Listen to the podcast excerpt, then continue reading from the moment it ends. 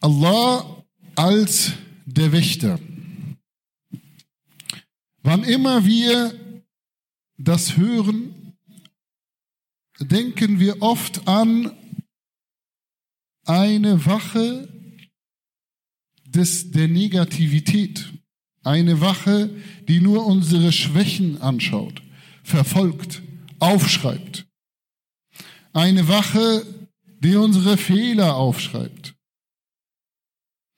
Aber das ist sie nicht nur.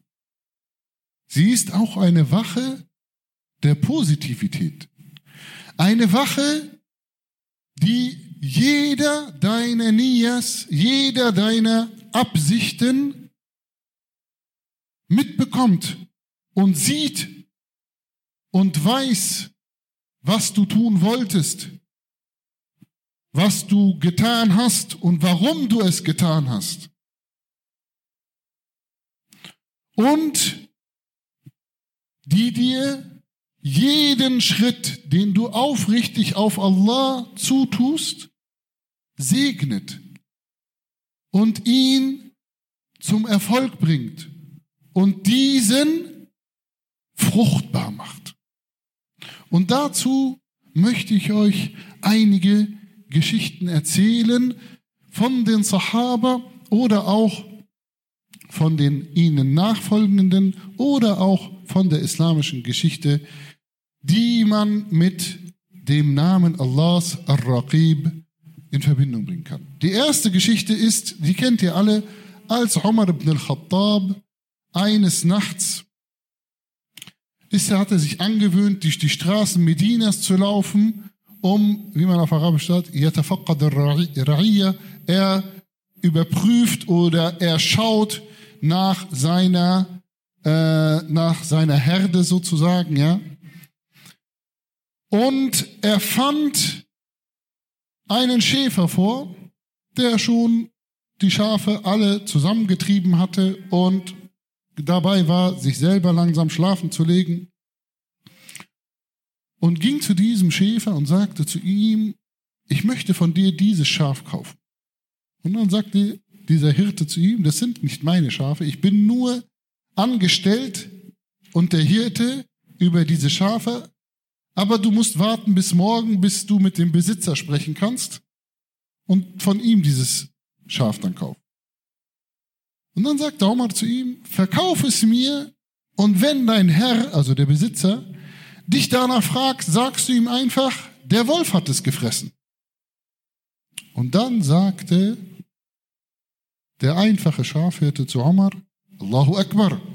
Und wo ist Allah dabei? Also wo ist Allah in dieser Rechnung? Und diese kleine Geschichte zeigt, dass der Schafhirte, obwohl er, er hat Omar radiallahu anhu nicht erkannt. Und das war auch damals nicht so schwierig. Es gab ja kein Fernsehen, keine Zeitung, keine Bilder und so weiter. Aber er war offensichtlich jemand, der nicht so nah an der Umma des Propheten und zu den Sahaba, vielleicht war er schon ein Tabi'i, wir wissen nicht genau, wie alt er war, war und Umar nicht erkannt hat. Und trotzdem hat er aber den Kern des Islam verstanden, auch wenn er vielleicht nicht viel Ausbildung und Bildung genossen hat. Die zweite Geschichte ist, die kennt ihr auch alle, die haben wir alle erzählt bekommen als Kinder. Die Milchverkäuferin. Auch wieder Omar ibn al-Khattab ging durch die Straßen und hörte, wie eine Mutter mit ihrer Tochter diskutierte. Und sie sagte zu ihrer Tochter, schütte noch etwas Wasser auf die Milch, damit wir morgen mehr haben. Also mit anderen Worten, strecke die Milch, mach aus diesen fünf oder zehn Litern, die wir haben, 13, 14, 15 Liter und dann haben wir morgen mehr zum Verkaufen. Aber das ist natürlich eine Form des Betrugs. Denn du verkaufst gestreckte Milch, die nicht mehr so nahrhaft ist und nicht mehr so konzentriert ist wie normale Milch. Und die Tochter sagt auch zu ihrer Mutter, weißt du denn nicht, dass Amirul Mu'minin, also Omar, der Führer der Gläubigen, radiallahu anhu, dies verboten hat? Und dann sagte die Mutter, meine Tochter, aber Omar sieht uns ja nicht.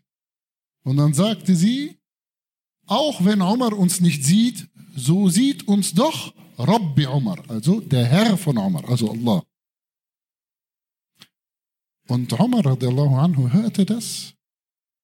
Und jetzt seht mal diese positiven Folgen eines aufrichtigen Herzens, die gesagt hat, nein, wir machen so etwas nicht.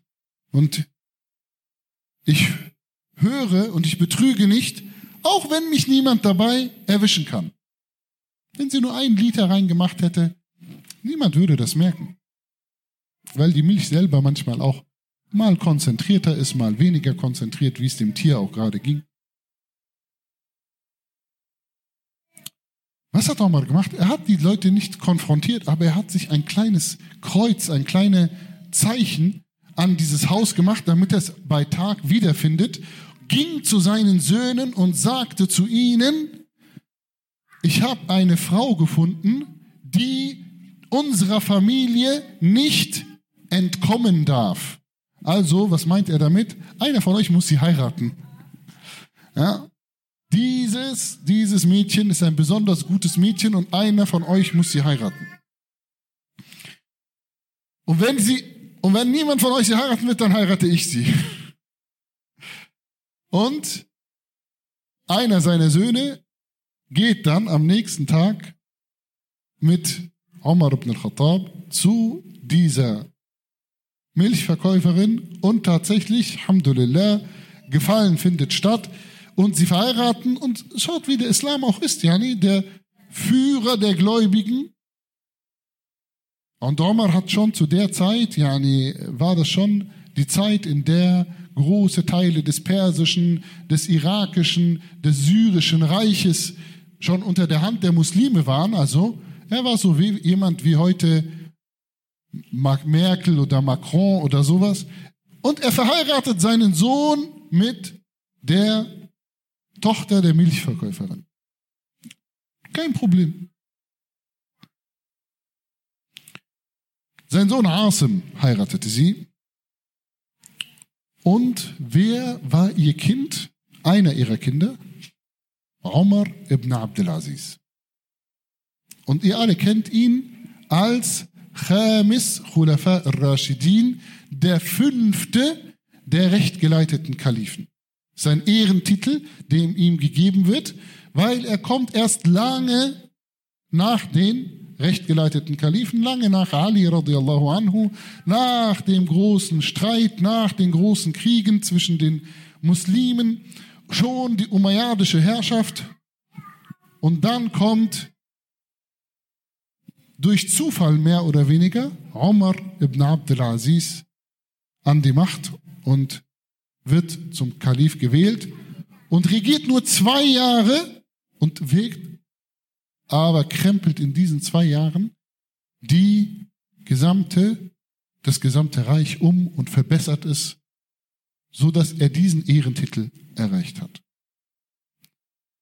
Und damit ihr nicht sagt, oh, das ist nur Geschichten, die den Sahaba und den Tabi'in passiert sind. Nein, noch eine etwas nicht modern, aber die ist zur Zeit der Tataren passiert.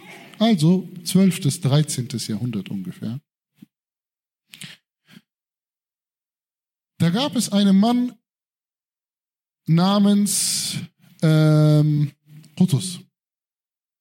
Und er war noch jung und hatte den religiösen Weg eingeschlagen. Er hatte aber ein Problem damit. Er hat gesagt, es gibt einen Hadith, das ist eine bekannte Geschichte, äh, der heißt, ähm, ähm, Glaube an Allah und dann sei standhaft. Ja? Glaube an Allah und dann sei standhaft.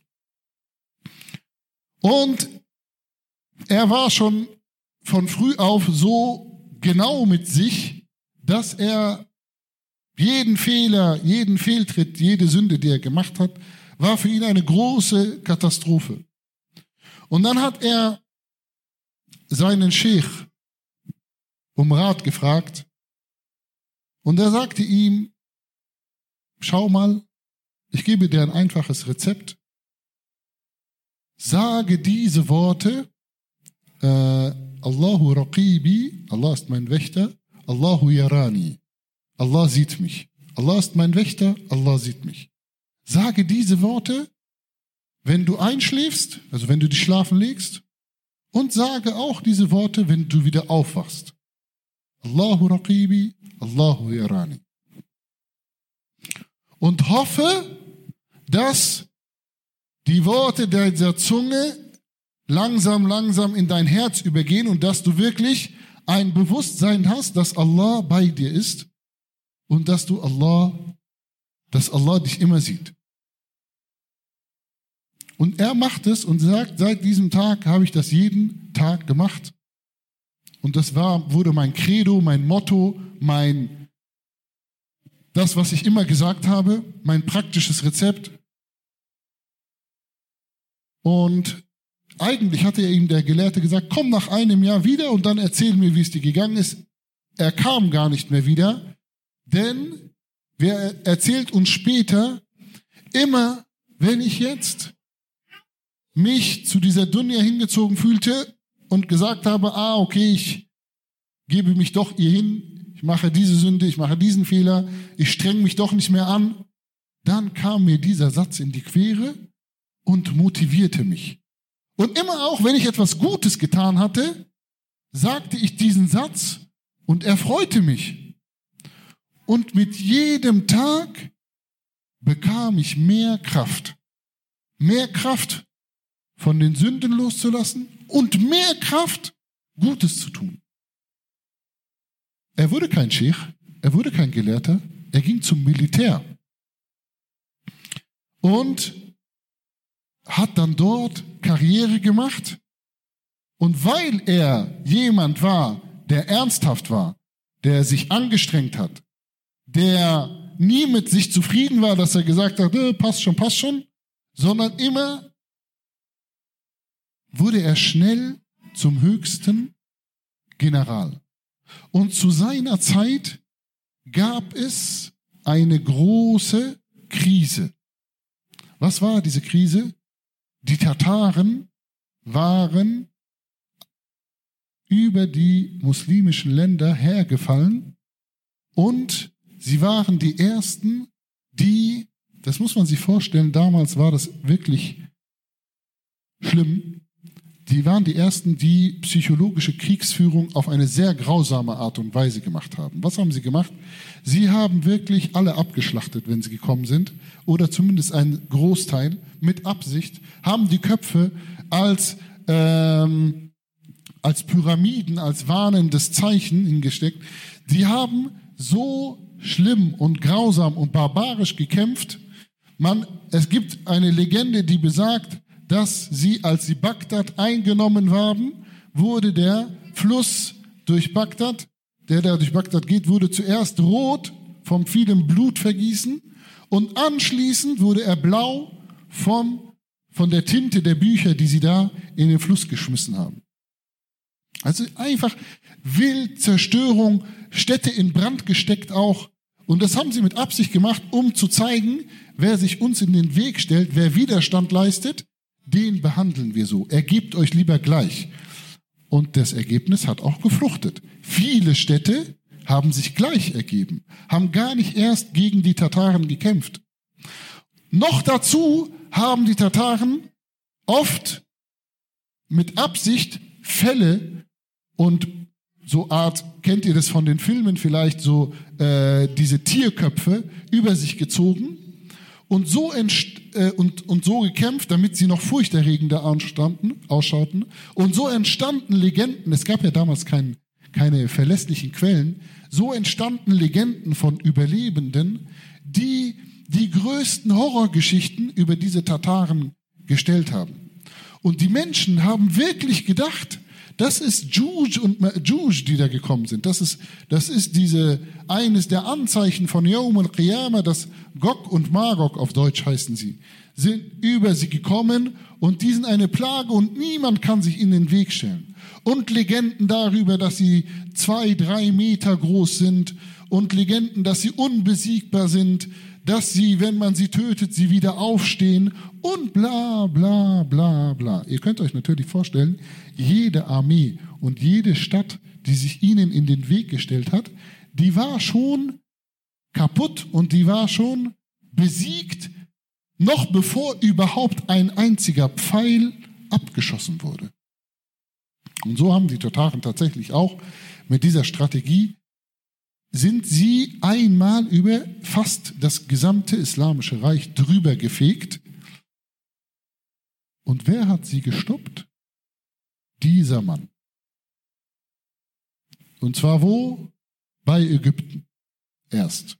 Also sie haben wirklich eine Spur der Verwüstung und der Zerstörung über die gesamte islamische Welt gebracht, bis noch bis über Palästina und dann nach Ägypten. Und dort waren, heute nennt man sie auf Arabisch Mamalik, die Mamluken. Sie waren an der Macht, das waren ehemalige Sklaven, die äh, mit der Zeit die Macht übernommen haben, weil ihre Herrscher selber dekadent wurden und sie waren meistens ähm, Militärangehörige des Militärs. Es war eine sehr militaristische Gesellschaft. Und Qutus war einer der Generäle. Und er hat einen Traum gehabt, dass er weinend auf einem Felsen sitzt, bis eine Wolke von Rittern zu ihm kommt, alle weiß, und ein wunderschöner Mann führt sie an, und dieser steigt ab, geht zu Qutusin, weil er ist sozusagen derjenige, der auf dem äh, Felsen weinend sitzt, zieht ihn zu sich nach oben auf das Pferd und drückt auf deine Brust und sagt, Steh auf, o Mahmud, so war sein Vorname. Dein Weg nach Ägypten ist von hier. Du wirst es besitzen und du wirst die Tataren niederschlagen. Und warum wissen wir, warum wissen wir diese Geschichte so gut? Weil sie ist sehr gut überliefert, weil dieser Traum hat er später, nachdem er siegreich war, äh, dem Gelehrten, dem großen Gelehrten, der auch sehr bekannt ist, Al-Riz ibn Abd salam erzählt. Und sowieso war er dann ein Kriegsheld und deshalb ist die Geschichte sehr gut überliefert. Und er war der Erste, der mit seiner Armee tatsächlich diese goldene Horde, so heißt diese große Armee äh, von den Mongolen, die da drüber gefegt ist, gebrochen hat und besiegt hat. Aber warum? Weil er war aufrichtig. Und Allah hat ihm Barake gegeben und Segen gegeben und hat ihm die Wege geleitet und ihn sehen lassen und ihn lernen lassen, was er braucht, um diese Armee zu schlagen.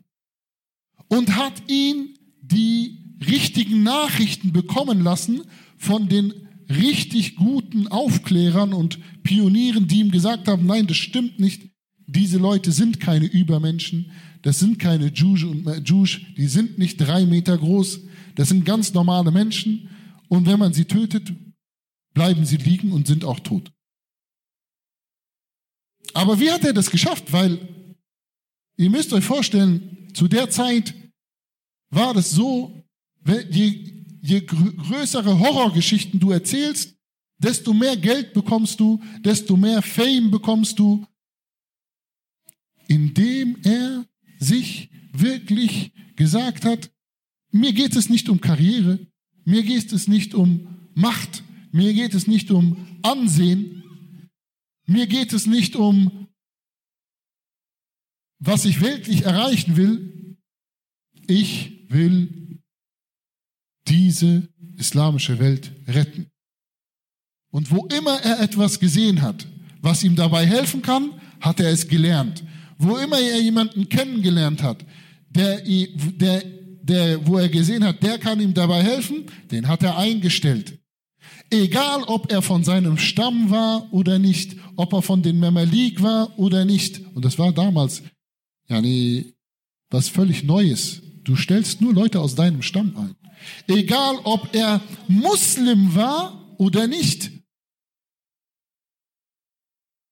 Wo immer er gesehen hat, dieser Mensch kann mir helfen, dieser Mensch hat neue Technologien, dieser Mensch hat Wissen, den hat er geholt. Und das kann man nur machen, wenn man sehr aufrichtig ist.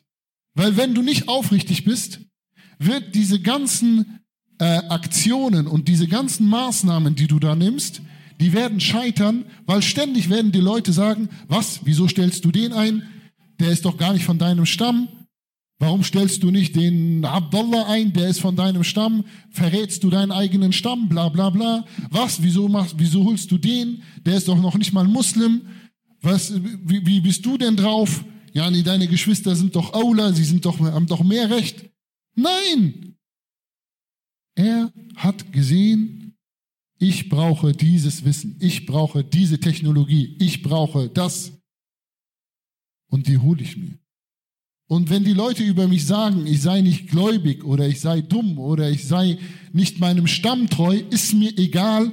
Ich weiß, warum ich das mache. Und ich gehe diesen Weg weiter. Diesen Weg kann man nur gehen, wenn man aufrichtig ist.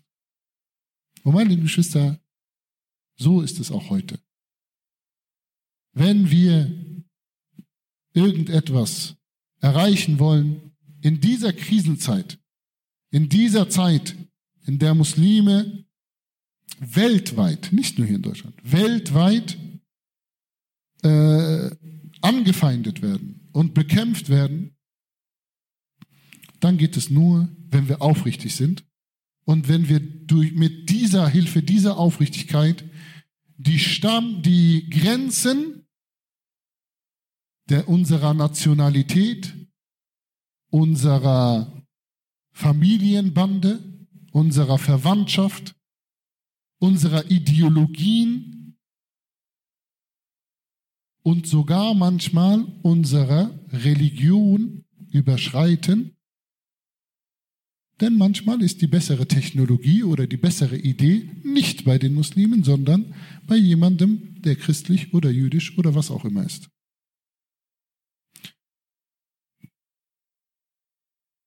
Meine lieben Geschwister, der Prophet sallam, lehrt uns, dass es am Freitag eine Stunde gibt, in der Allah kein Dua zurückweisen wird. So bitten wir Allah um Vergebung. Vielleicht treffen wir mit unserem Dua genau diese Stunde.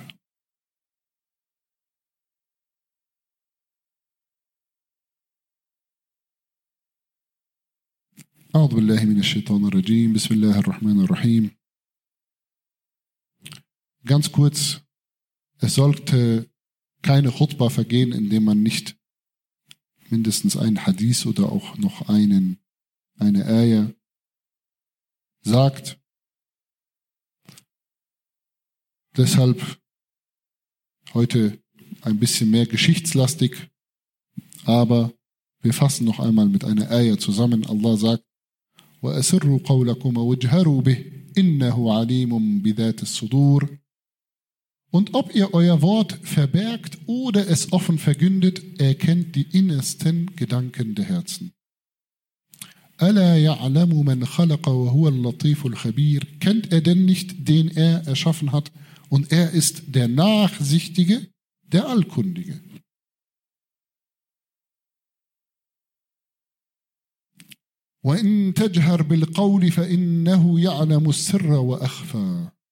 Und ob du nun das Wort laut aussprichst oder nicht, wahrlich, er kennt das Geheime und das, was noch verborgener ist.